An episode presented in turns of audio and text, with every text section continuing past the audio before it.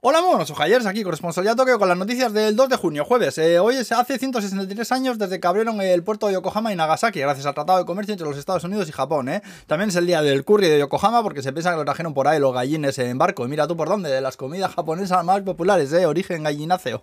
Está bueno el puto curry, ¿eh? yo otro día pedí uno semi picante y al día siguiente en el baño poco me faltó para adelantar al Shinkansen a pata. Joder con el, con el semi, tú. Bueno, vamos al pilpil. En Tokio nos acusa que hay rickshaws, rickshaws de estos, eh, palanquines, ¿sabes lo que son, no? Esta gente que tira del palanquín y te llevan de turismo y que te van contando las cosas y tal, pues han anunciado que reanudan las clases de inglés para los que para que los que tiran del chisme pues puedan, hablar con los turistas que se prevén que volverán en breve. Si esto no es la señal definitiva de que están las fronteras por abrirse de todo, pues yo ya no sé la verdad. Luego el ministro de Exteriores ha dado positivo por COVID. Buah, he visto una foto y yo a este señor no la había visto en mi vida y sí, no os ha pasado nunca que no le conocéis a alguien pero os suena es un cara de otro en toda regla. Tiene una jeta ahí súper estándar. Lo mismo te anuncia un seguro para el coche que te hace una proposición de ley. En fin.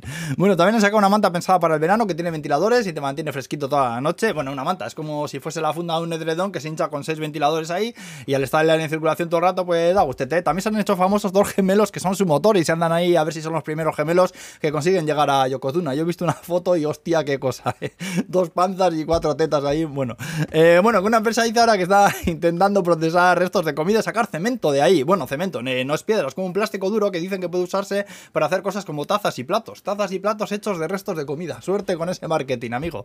Eh, luego Kawasaki, que ha sacado un robot que es una cabra. Vamos, una cabra robot que puede cargar hasta 100 kilos, se puede montar también uno encima, te lleva a los sitios, sirve para llevar cosas de aquí para allá. Y bueno, bueno, el bicho para verlo, ¿eh? Luego también han anunciado subida generalizada de precios en más de mil productos de alimentación y en el mercado de pescado de Toyosu, que es el de Tsukiji que está en, de Tokio de antes, que lo han movido de sitio. Dicen que van a dejar que venga gente otra vez a ver la subasta esa loca del atún que hacen por las mañanas, ¿eh? Y luego para acabar, contaros que se ha liado parda porque aunque parece que van a aprobar la píldora abortiva, dicen que va a ser obligatoria, obligatorio obtener el permiso de tu pareja. Es decir, que si tu marido te dice que no, pues a lo mejor no te la dan. Hala, tócate los cojones. Menudo javernícolas tenemos aquí de políticos, ¿eh? Ahora que ver fotos y son todo polla viejas, macho, que tampoco nos sorprenderemos demasiado. Hasta en fotos huele aquello armario ropero. madre mía. Y bueno, y aquí nos quedamos. Que vaya bien el jueves, Agur, pues. Joder, lo he clavado. Adiós.